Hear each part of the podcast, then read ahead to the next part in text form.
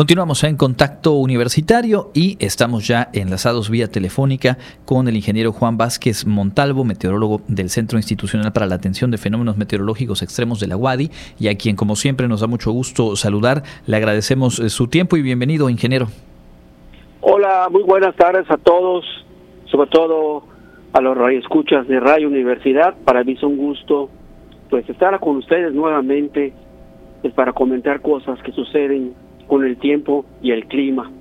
A sus órdenes. Gracias, ingeniero. Pues eh, cuéntenos. Eh, ¿Cómo, ¿Cómo pinta esta temporada? Siempre cuando se aproximan por ahí los periodos vacacionales hay un interés adicional por conocer, por anticiparse un poco y en general aquí en nuestro estado, lo sabemos, pues estamos ya enfilándonos a, la temporada de calor y ya nos había usted dicho a inicios de año que en este año habrá eh, una sequía más acentuada de lo ocurrido previamente. Cuéntenos, por favor.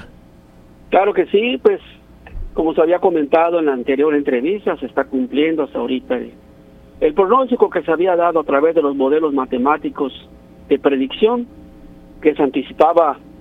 pues una sequía y una temporada de calor bastante fuerte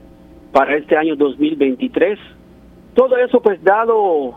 y motivado pues principalmente porque estamos yendo hacia el fenómeno del niño. El fenómeno de la niña que nos afectó tres años desde el 2020 hasta el 2023, hasta poco acabó, en febrero acabó, pues estuvo provocando que hubiera lluvias y las temporadas de calor y de sequía no fueran tan fuertes. De hecho, el año pasado no tuvimos prácticamente pues sequía, solamente 15 días de temporadas muy altas, eh, de perdón, de temporadas muy altas que fue a principios de mayo. Fuera de eso la pasamos bastante bien, hubo bastantes frentes fríos que dejaban lluvias y eso hizo pues que el monte prácticamente se mantuviera verde y con eso se evitó muchos, muchos incendios el año pasado. Y el 21, por allá anduvimos, el 20 no, el 20 subieron muchos incendios previo a la llegada de los tres ciclones que provocaron sobre todo inundaciones en buena parte de la península de Yucatán, sobre todo en Campeche y Yucatán. Pues este año ya estamos en la sequía y en la temporada de calor y salvo los dos eh, frentes fríos que llegaron la semana pasada que con sus lluvias, hay que decirlo y reconocerlo, aliviaron bastante pues la sequía que estaba comenzando, el monte volvió a quedar verde, no verde así exagerado, pero al menos volvió a verdear. Pero eh, solamente, desgraciadamente no fue para todo el estado, fue para la parte oeste, sobre todo del estado de Yucatán.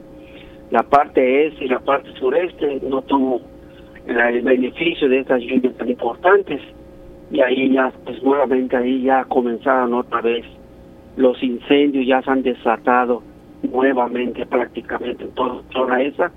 Y pues eso también va a regresar nuevamente a la zona de nosotros en una semana más cuando mucho va a volver a secarse todo. Y lo que acaba de ya pues se va a volver eh, combustible para los incendios que van a empezar nuevamente a darse sobre todo en Semana Santa sobre su pregunta de que nos hizo cómo va a ser el tiempo para las vacaciones, déjeme decirles que va a ser igualito como está ahorita, mucho calor, mucho calor, un calor en extremo prácticamente, sobre todo en Semana Santa y a principios de Semana de Pascua, pues al menos la primera parte de la Semana de Pascua va a continuar así prácticamente, ¿no? Desde ahorita hasta esas fechas, el sistema anticiclónico seguirá presente en la zona, que es la que provoca y evita que lleguen los frentes fríos y lógicamente que haya lluvias y haya mantos nubosos. De acuerdo, entonces continuará el calor, un calor que ya es eh, pues bastante serio lo que se empieza a presentar. Y respecto al tema de la sequía, pedirle eh, si nos ayuda recordando cuáles son algunas de las medidas de precaución, tanto para la gente que tiene cultivos como para quienes a lo mejor en este periodo vacacional pues también van a visitar sitios y hay que ser muy cuidadosos con los residuos, con el tipo de objetos que se llevan y que pueden por ahí quedar olvidados y pueden generar un incendio. Sí, es correcto lo que usted dice. Va a haber mucha gente en las carreteras. Para la gente que va a viajar, pues evitar tirar colillas de cigarro encendidas, evitar también tirar botellas de cristal para que no haya el efecto de lupa, no tirar basura también para no contribuir a, a que haya más combustible eh, también hacer fogatas en el monte, evitar hacer fogatas, evitar también quemar basura, que es una costumbre muy arraigada en los poblados del interior del estado y en las colonias, pues algo algo pobres de acá en Mérida, que la gente quema basura en sus patios, eso puede provocar incendios por el viento del sur y sureste que va a estar presente prácticamente y eso puede salirse de control. La quema del milpa pues, es trabajar de acuerdo al calendario que ya fue establecido por el gobierno del estado para quemar su milpa, porque ahí está concentrada la ayuda en caso de que salga de control algunos de estos estas quemas que van hacen los campesinos, sobre todo de la zona centro, sur, sureste y oeste del estado de Yucatán. Se acostumbra mucho la tumba y quema de la milpa y por las cuestiones de salud, pues estar bien hidratados, tomar mucha agua, eh, mucha gente vaya a las playas, no asolearse más de dos horas continuas, eh, no hacer ejercicio entre 11 y 4 de la tarde para evitar el golpe de calor, eh, usar ropa clara, gorra, sombrero, sombrilla, bloqueador número 30, cuidar el estado de los alimentos que estamos consumiendo, mantenerlos en lugares frescos, usar bloqueador número 30, creo que ya lo dije, pues si no lo dije, pues aquí, aquí se los digo, usar bloqueador número 30, estar al pendiente de los niños y los ancianos, sobre todo de los niños. Eh, mucha gente acostumbra llenar sus piscinas o también estar en la playa con los niños y descuidan a los peques por estar conversando con los amigos, con los compadres. Hay que recordar que antes de los dos frentes fríos que llegaron la semana pasada, había habido muchos accidentes con niños, inclusive con muertes había niños fallecidos que aparecían flotando en las piscinas, cuidar muchos detalles de no perder vista a los peques y pues esas son las recomendaciones básicamente que se dan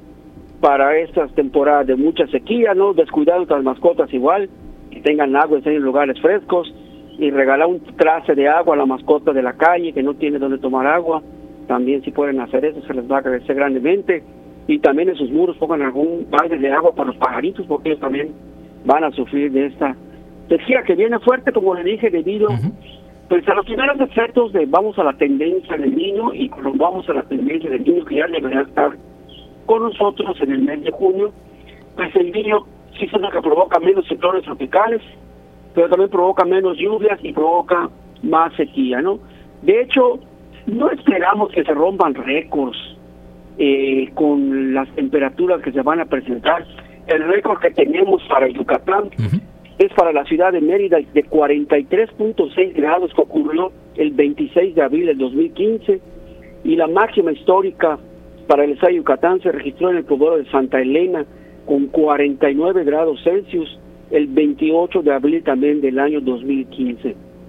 Fuera de esos récords, y no ha habido otra que se les acerque, se han quedado en, cuando mucho en 42. Debido al cambio climático, por lo general nos, no tenemos la tendencia de llegar a, tan altas temperaturas para alcanzar de igualar los récords, sino más bien ah, tenemos la tendencia a que sean demasiados días con temperaturas iguales o cercanas a 39 y 40 grados, que eso ya de por sí es un peligro para la salud de los seres humanos, prácticamente andar demasiados días con esas temperaturas. Antiguamente, ¿qué pasaba? Antiguamente en mayo se presentaba un 15 días, 3 semanas con esas temperaturas, en donde inclusive se alcanzaban récords desde la última quincena de, de abril, porque la parte más fuerte de la va a ser del 15 de abril hasta que empiece a llover. Esa es la parte más fuerte. Antiguamente en esas fechas se daban temperaturas muy, altas, de hecho, antes de que sucediera en el 2015, había la temperatura de 43.1 récord que volvió desde el 30 de abril de 1971.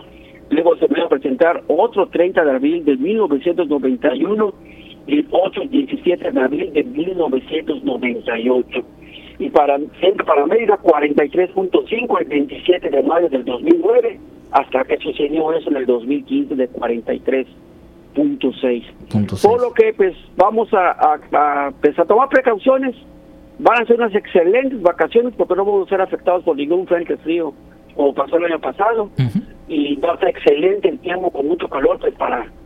salir de vacaciones, no solamente para el estado de Yucatán, sino para toda la gente que haya escogido para venir a vacacionar a la península de Yucatán.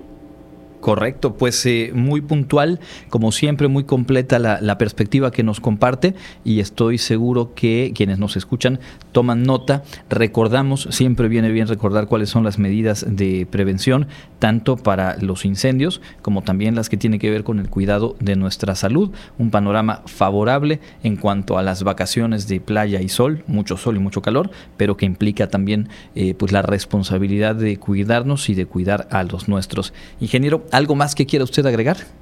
Claro que sí, eh, para las personas que sientan que tienen los síntomas de golpe de calor, como son temperaturas muy altas, calentura, dolor de cabeza, mareos y ganas de vomitar, eh, inmediatamente pidan un servicio médico. Si estuvieron mucho tiempo en el sol y se sienten así, acudan a un servicio médico para evitarles el golpe de calor y no traten de ustedes mismos tratar de controlarse, porque si no es bien atendido, pues lógicamente el golpe de calor luego viene un infarto y la gente puede fallecer si no es atendida por un servicio médico. Por eso vamos a evitar que suceda esta situación. Lamentablemente ya hace poco hubo una persona que falleció, un adolescente del oriente del estado, que estaba haciendo ejercicio a las 12 del día, jugando con los amigos y pues desgraciadamente en la escuela falleció. Por lo que vamos a evitar este tipo de cosas que pueden darse en esa temporada de calor y sequía que es muy diferente a lo que había, había ocurrido en los últimos dos años, cuando menos hemos acostumbrado a eso. Correcto, pues eh, totalmente atendible y como siempre nuestro agradecimiento ingeniero por esta disposición de participar con nosotros y de informar a nuestra audiencia. No, al contrario, el, el, gusto es mío, sobre todo porque es para la Universidad Autónoma de Yucatán y pues para que sea pues, para mi alma mater lo que se necesite estoy a su completa disposición. Muchísimas gracias. Es el ingeniero Juan Vázquez Montalvo, meteorólogo del Centro Institucional para la Atención de Fenómenos Meteorológicos Extremos de la UADI